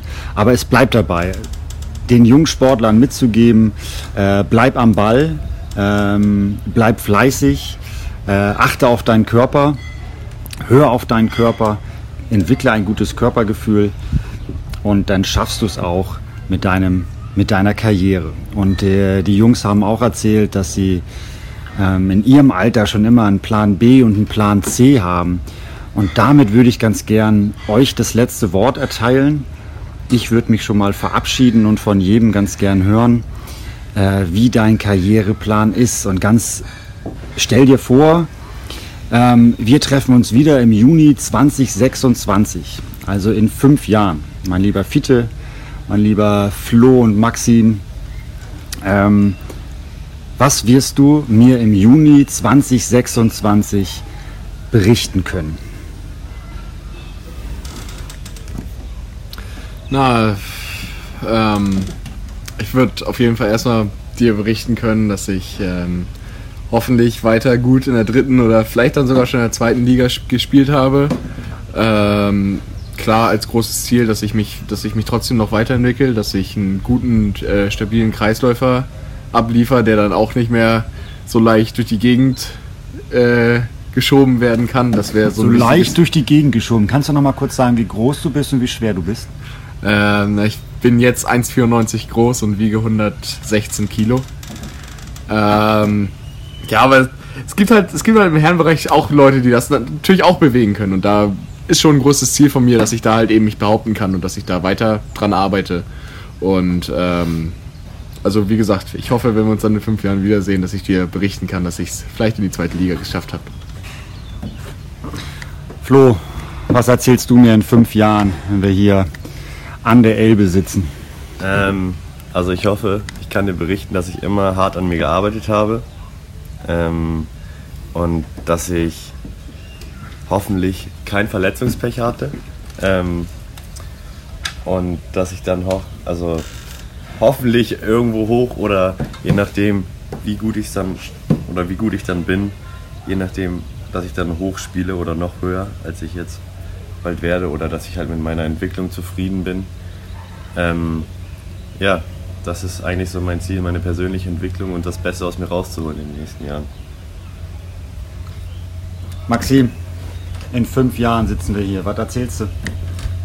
Ähm, also ich hoffe, dass ich dir dann sagen kann, dass es sportlich und beruflich und sozial bei mir sehr gut läuft und dass ich halt alle meine Ziele verwirklichen kann und hoffentlich wieder zurück in die Gegend rund um Hamburg kommen kann und da auch in Verbindung mit Handball glücklich sein werde. Ganz herzlichen Dank. Wir hatten in der letzten Folge ähm, Authentizität und äh, das ist auch wieder authentisch von mir. Ich verabschiede mich und äh, sage, ihr habt die letzten Worte und dann quassel ich doch wieder. Ähm, aber mir ist es nochmal wichtig, ähm, weil es ist ja auch ein Abschied. Ihr verlasst jetzt erst die Abi-Party, Flo, yeah. ähm, dann Sachen packen und dann ab in die nächste Stadt, neue Heimat. Äh, Fiete hat erzählt, dass er viele wechselnde Trainer hatte und äh, unter anderem gehörte ich da auch zu. Und ich möchte euch einfach sagen, dass es mir auch in diesem Jahr mit euch wahnsinnig Spaß gemacht hat. Für mich war es auch die erste Station im äh, Leistungshandball und ähm, das kann ich jedem Trainer nur mitgeben.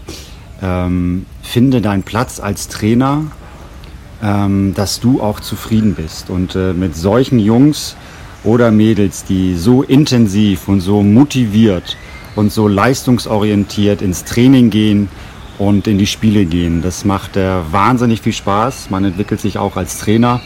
Ähm, dazu seid ihr auch noch tolle Typen. Ich wünsche euch wirklich äh, maximalen Erfolg, sozial, handballerisch, beruflich, was auch immer. Und äh, freue mich auf den Juni 2026. Super. Dankeschön. Danke, danke. Danke.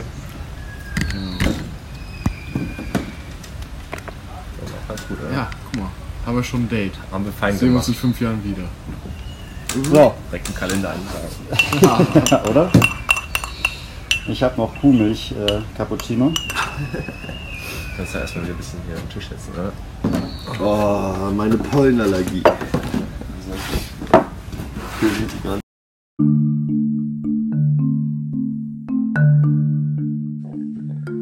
Unser Gespräch nach dem Gespräch.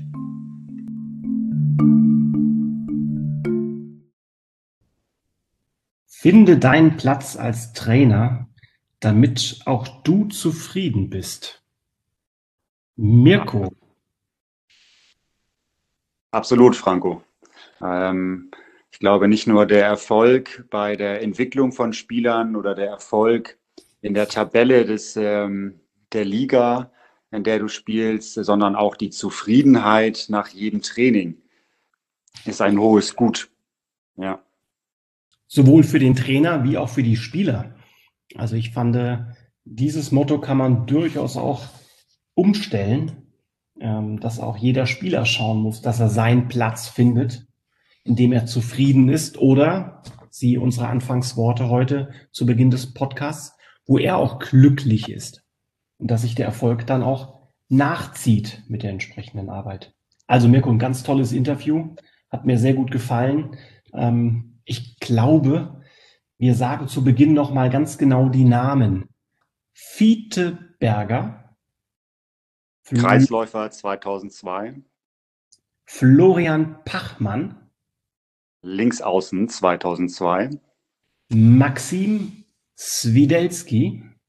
Auch Kreisläufer 2002. Und last but not least Jona Brückmann. Torwart 2001. Mirko, das täuschte nicht von Anfang an, dass du zu den Vieren auch einen ganz besonderen Draht, eine ganz besondere Verbindung hast. Ja, es war tatsächlich, ähm, es waren tatsächlich äh, vier Spieler, ähm, zwar in der Saison 2018, 2019, die mhm. beim HSVH in der Jugendbundesliga gespielt haben. Hm. Und äh, da durfte ich die ja, trainieren und begleiten, mhm. was eine großartige Zeit war, ähm, wo sie alle auch wirklich ja mh, hm, Hut ab. Also da haben sie mir sehr imponiert, mit welchem Willen und mit welcher Intensität sie trainiert haben. Und äh, da sind wir wieder bei Erfolg. Nur durch ähm, ja, diesen Einsatz und diese Leidenschaft zum Handball sind sie jetzt da, wo sie sind. Nicht? Also natürlich trägt einen großen Teil äh, Schrödi auch mit, der die ganze Sache, also Stefan Schröder als Jugendkoordinator, der die Jungs jetzt äh, verteilt und den besten Platz für die nächste Entwicklung ähm, anstößt. Ähm, ja, tolle Jungs. Also ähm, magst du, magst du unseren Zuhörern mal sagen, weshalb das auch für Stefan Schröder und den HSVH so wichtig ist, dass diese Jungs nun auch dritte Liga spielen können und eben nicht hier in Hamburg in Liga 4 oder 5 weiter Handball spielen? Weil sie sich weiterentwickeln müssen. Nicht? Also die stehen jetzt, ähm, wenn wir die Ausbildungsstufen wieder auskramen, also in der A-Jugend bist du im Anschlusstraining 2, mhm. ähm, lernst schon dieses komplexe Handballspielen und bist im maximalen Krafttraining. Aber dann kommt diese wichtige Stufe des, äh, des Anschlusstrainings. Und da befinden sich die Jungs jetzt äh, mit 19 Jahren. Und der Schritt von der Jugend-Bundesliga, so groß und schnell und ähm, leidenschaftlich sie auch sind, der Sprung in die erste Liga ist mhm. immens. Ähm, sogar bis in die zweite Liga. Und wenn du dann ähm, keine Spielpraxis bekommst, wirst du dich nicht ähm, so schnell oder so gut weiterentwickeln. Deswegen ist es so wichtig, dass sie jetzt einen Platz haben, wo sie nicht mit Leichtigkeit spielen und trainieren können, sondern wo sie sich behaupten müssen und weiterentwickeln müssen, um dort einen Spielplatz zu bekommen. Ähm, aber sie dürfen halt auch nicht unterfordert werden. Mhm. Und äh, ja, Schrödi hat ja oder der HSVH hat ja jetzt äh, die Möglichkeit, erste Liga zu spielen ähm, was natürlich auch immer einen wirtschaftlichen Hintergrund hat, dort die Liga zu halten. Und ähm, in der zweiten Mannschaft machen sie ja gerade den Schritt und äh, müssen in der Hamburg-Liga anfangen. Und mhm. das, ja, für uns Hamburger auch kein Geheimnis. Dort ist es das Spiel natürlich wieder ohne Backe und das würde für Jugend-Bundesliga oder kommende Bundesligaspieler ein Schritt zurück sein.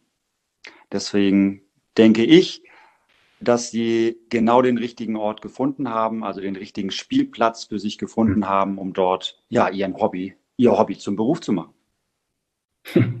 Und den Eindruck hatte ich auch, dass sie durchaus auch eine gewisse Aufregung hatten ähm, vor dem Mikrofon, aber wirklich schon toll ihren Mann gestanden haben in diesen jungen Jahren ähm, und wirklich auch bewusst sind, was auf sie dazukommt. Also das klang schon sehr reif für 19-Jährige oder 18-Jährige, wenn ich das richtig ausgerechnet habe.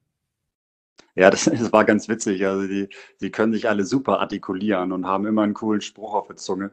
Und dann stellst du nur ein Mikrofon hin und schon verändert sich die Stimme und die Stimmung. Ne? Das ist, es ist ein Unterschied, ob du in ein Mikrofon sprichst ähm, oder einfach nur face-to-face -face dich unterhältst. Aber ich finde, das haben sie großartig gemacht. Äh, das Gespräch hat super viel Spaß gemacht. Und die haben sich echt entwickelt. Also ich habe die jetzt ja auch, glaube anderthalb Jahre nicht gesehen. Und ähm, es waren schon immer große Jungs. Und äh, doch, die haben ordentlich gearbeitet, auch in der, in der Corona-Zeit. Ja, und die Entwicklung wird auch weitergehen. Ähm, ich meine, handballerisch, ähm, toll erklärt von dir, warum dieser Schritt so wichtig ist und warum sie dann wirklich auch bereit sind, eine Reise anzutreten von zu Hause weg. Aber da bedeutet es ja auch alleine wohnen, ähm, vielleicht sogar studieren, wenn ich das rausgehört habe. Die werden richtig flügge, die vier. Ja, und ich glaube, die werden sich auch noch mal ganz schön auf den Arsch setzen, was das Leben so alles für Aufgaben bereithält. Ne? Also wenn du, und das ist ja toll, dass sie aus so einem tollen Zuhause kommen, ähm, aber da wird vielleicht ja. Mama, Papa auch noch mal wirklich äh, noch mal wertgeschätzt oder dann merkt man in dieser Lebensphase, was Mama, Papa eigentlich alles für einen tun. Ne? Denn jetzt heißt es ähm, selber einkaufen, selber die Bude sauber halten, oh. selber Training, Studium äh, vom, von der Zeit her managen, ähm, intensiv trainieren, intensiv zu studieren. Ähm, das, ist, das ist eine Menge, was da auf sie zukommt. Äh, nichtsdestotrotz glaube ich an sie, die werden das packen. Aber, ja, das wissen wir alten Männer, Franco, äh, die Zeit musst du jetzt natürlich erstmal äh, organisieren und durchstehen.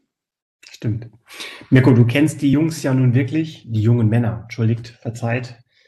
Mm, du hast denen eine interessante Frage zum Abschied gestellt, wo sie meinen, wo sie 2026 stehen. Mm, darf ich dich mal fragen, was du so für eine Prognose hast, was du so erwartest, vielleicht ohne auf den Einzelnen einzugehen, aber insgesamt, wenn du so deren Entwicklung so in den letzten zwei, drei Jahren betrachtest, sie jetzt siehst, was meinst du denn so, wo deren Entwicklung in den nächsten drei bis fünf Jahren hingehen wird? Ähm, also erstmal fand ich, äh, dass Sie auf diese Frage total authentisch äh, geantwortet haben, so wie ich Sie kenne. Also Sie sind mhm. reflektiert und Sie sind bodenständig, mhm. aber auch durchaus selbstbewusst. Mhm. Mm, ich fand sogar in den Antworten etwas zu schüchtern. Ich hätte mhm. eigentlich gedacht, jetzt hauen sie richtig einen raus nach 40 Minuten Gespräch. Aber ähm, gar nicht so großkotzig, ne? sondern wirklich sehr Understatement. Ich glaube, dass alle vier das Potenzial dazu haben, in der dritten Bundesliga zu spielen. Und ähm, dann finde ich, kommen wir wieder zum Thema Erfolg und Glück, dass sie dann das Glück brauchen um in die zweite oder vielleicht sogar ins Oberhaus in der ersten Liga Erfahrung oder sogar Spielanteile zu bekommen. Ja. Ähm, die Jungs selber haben ja eher von Pech geredet, also Glück haben sie, andere, haben sie umgedreht und haben gesagt, wenn ich kein Verletzungspech habe. Ja. Natürlich trainieren die wahnsinnig viel ähm, athletisch, ähm, aber dennoch ist es auch eine Glückssache, sich nicht, nicht zu verletzen. Oder andersrum, ich fand Ihre Worte besser, ähm, wenn ich kein Pech habe und mich verletze. Wenn sie verletzungsfrei bleiben und ähm, sich in ihrer Mannschaft wohlfühlen, dann traue ich ihnen den Sprung in die zweite Liga zu, allen Vieren. Das Potenzial und die, ja, die, die komplette, das komplette Gesamtpaket gehört in die dritte Bundesliga. Und dann wünsche ich ihnen von Herzen alles Glück, was sie benötigen, um noch ein, zwei Schritte höher zu kommen. Ich bin mir sicher, du wirst den Erfolg der vier auch in den nächsten Monaten und Jahren begleiten. Ähm, ich weiß gar nicht, ob die dritte Liga auch auf Sport Deutschland oder auf ähnlichen Portalen gezeigt wird. Aber ich bin mir sicher, das eine oder andere Spiel von Stralsund wirst auch du dir anschauen und vielleicht sogar mal Richtung Likeslink ähm, im Rheinland ähm, auch mal deine YouTube-Erfahrungen ausweiten. Ich wollte gerade sagen, ich glaube, das Rheinland, das, äh, die Spiele von Maxim, die besuche ich bei Sport Deutschland. Aber Stralsund ähm, ist natürlich ähm, auch mal ein Besuch wert. Kriege ich eine Watschen aus dem Rheinland. Ähm, Nein, ich freue mich sehr auf die Spiele. Ähm, äh, die werde ich mir angucken, freue mich auf deren Entwicklung und ich habe auch so ein Bauchgefühl, dass, äh, dass die Jungs wieder auch irgendwann äh, wieder nach Hause kommen. Schön. Und vielleicht sieht man sich dann ja wieder.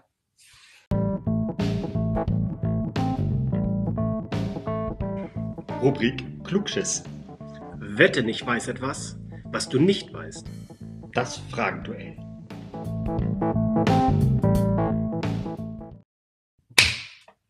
So, mein lieber Franco, kommen wir zu deinem Klugschiss. Hm. Ich habe ja dir eine sportartübergreifende Frage gestellt. Und äh, da finden wir auch wieder Erfolg und Glück. Denn äh, ja, das Maximum eines Sportlers ist der Besuch der Olympischen Spiele.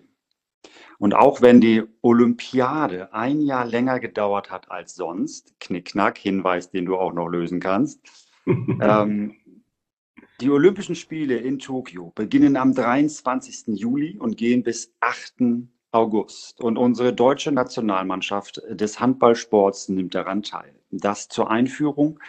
Und damit wir darauf eingestimmt sind, von dir die vielleicht geschichtliche Erklärung, was hat es auf sich mit dem Symbol der Olympischen Spiele? Unser Geschichtslehrer Francesco Tafuro klärt uns auf. Los geht's. Vom Geschichtslehrer bin ich weit entfernt, aber mein lieber Mirko, ich bin dir sehr dankbar, dass ich mich in dieses Thema einarbeiten, einlesen, es wieder zurückrufen konnte, weil was mir gar nicht so bewusst war, dass die Olympischen Spiele insgesamt deshalb stattgefunden haben, weil sie auch damals schon als politisches Forum dienten, da sowohl das Volk als auch Diplomaten und politische Vertreter aus der griechischen, griechischen Welt zusammenkamen.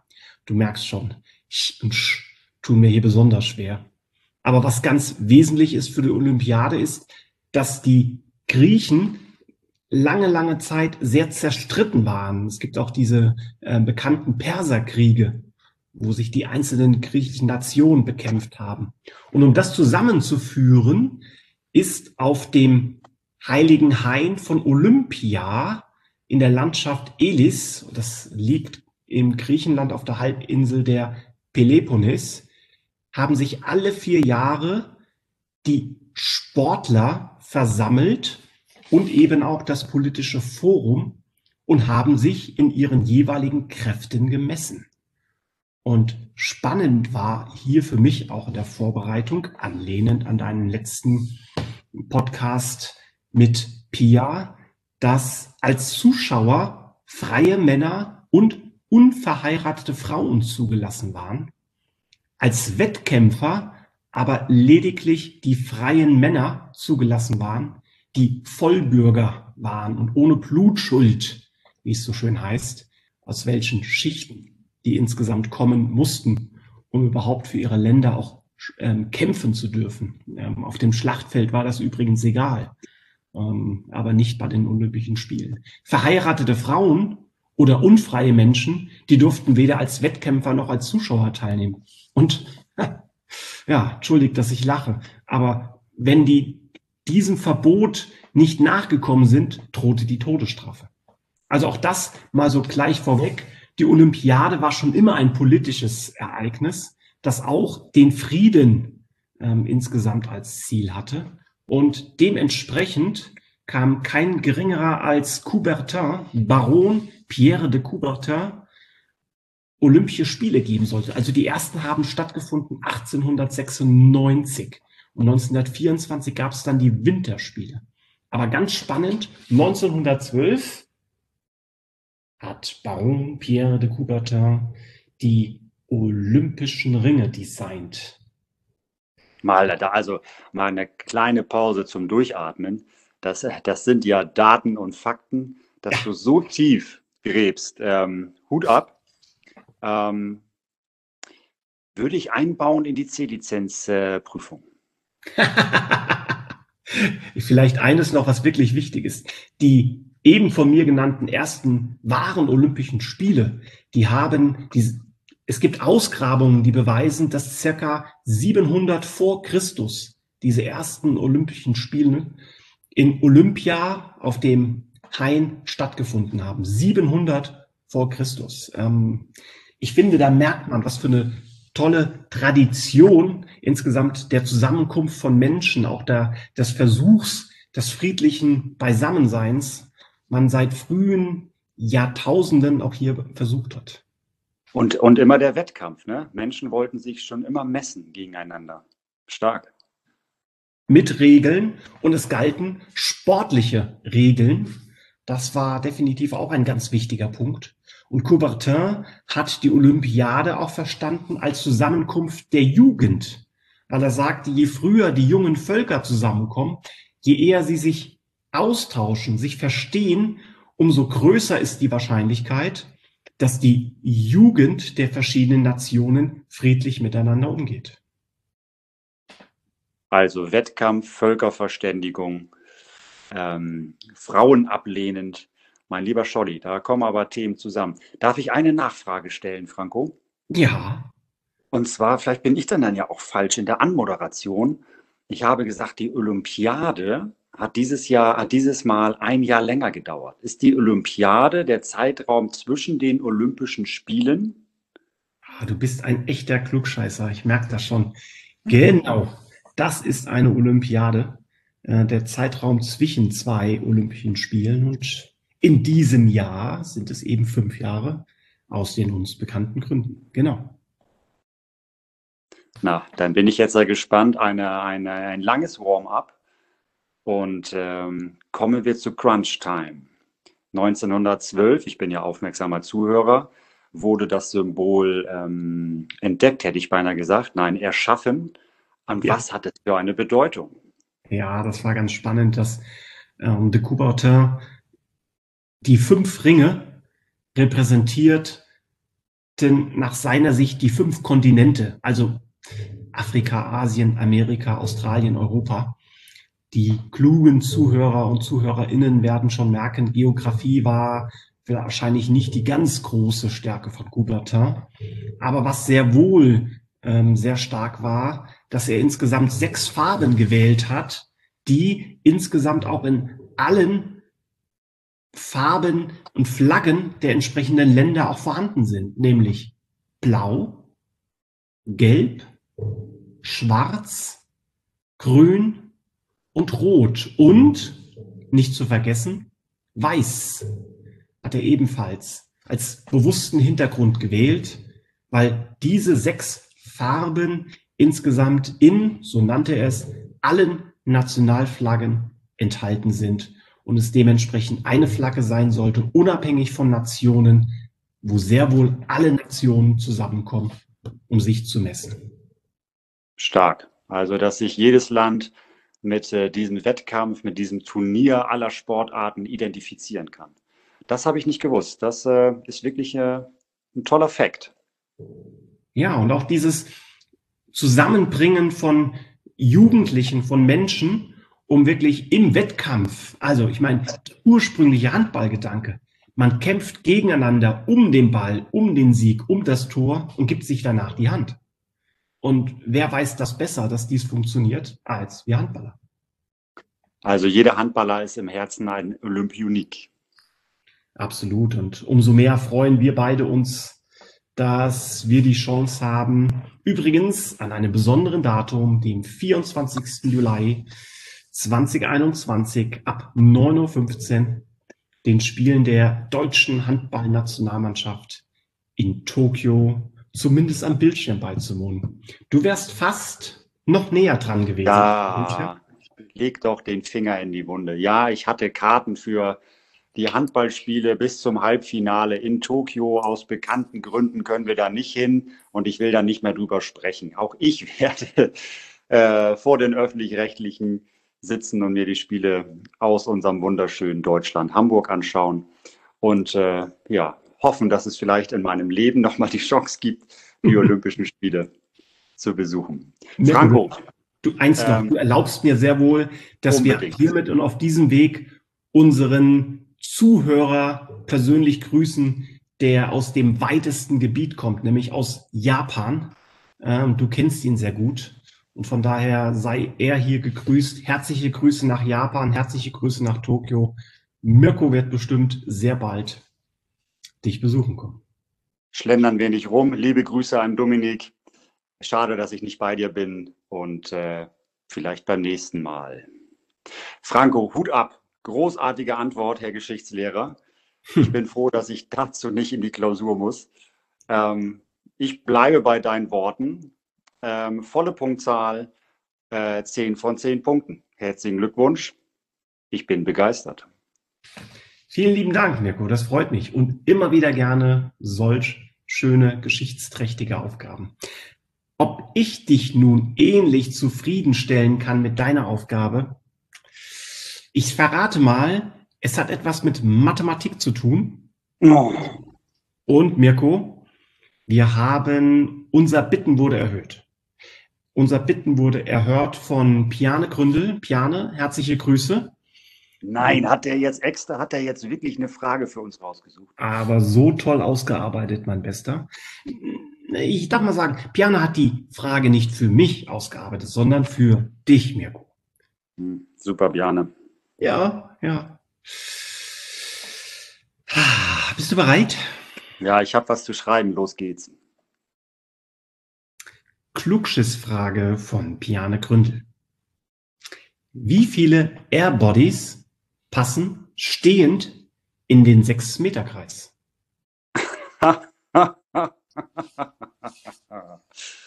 Ah, okay, also er hat mit die ersten äh, Folgen gehört und es ist eine Anlehnung auch, wie viele Bälle passen in ein Handballtor.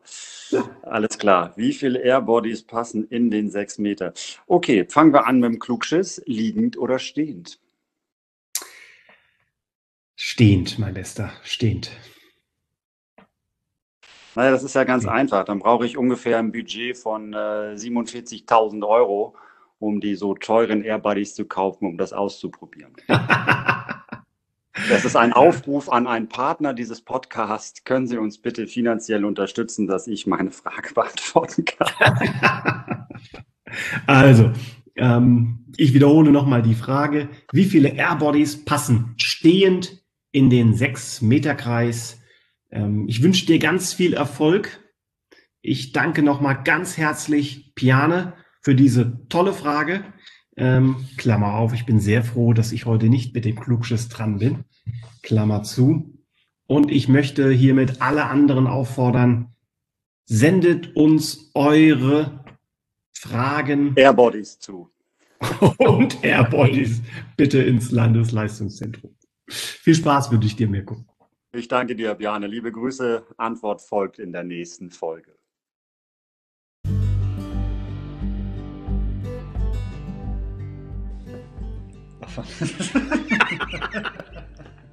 Danke fürs Zuhören. Schön, dass du dabei warst. Bis zum nächsten Mal. Tschüss.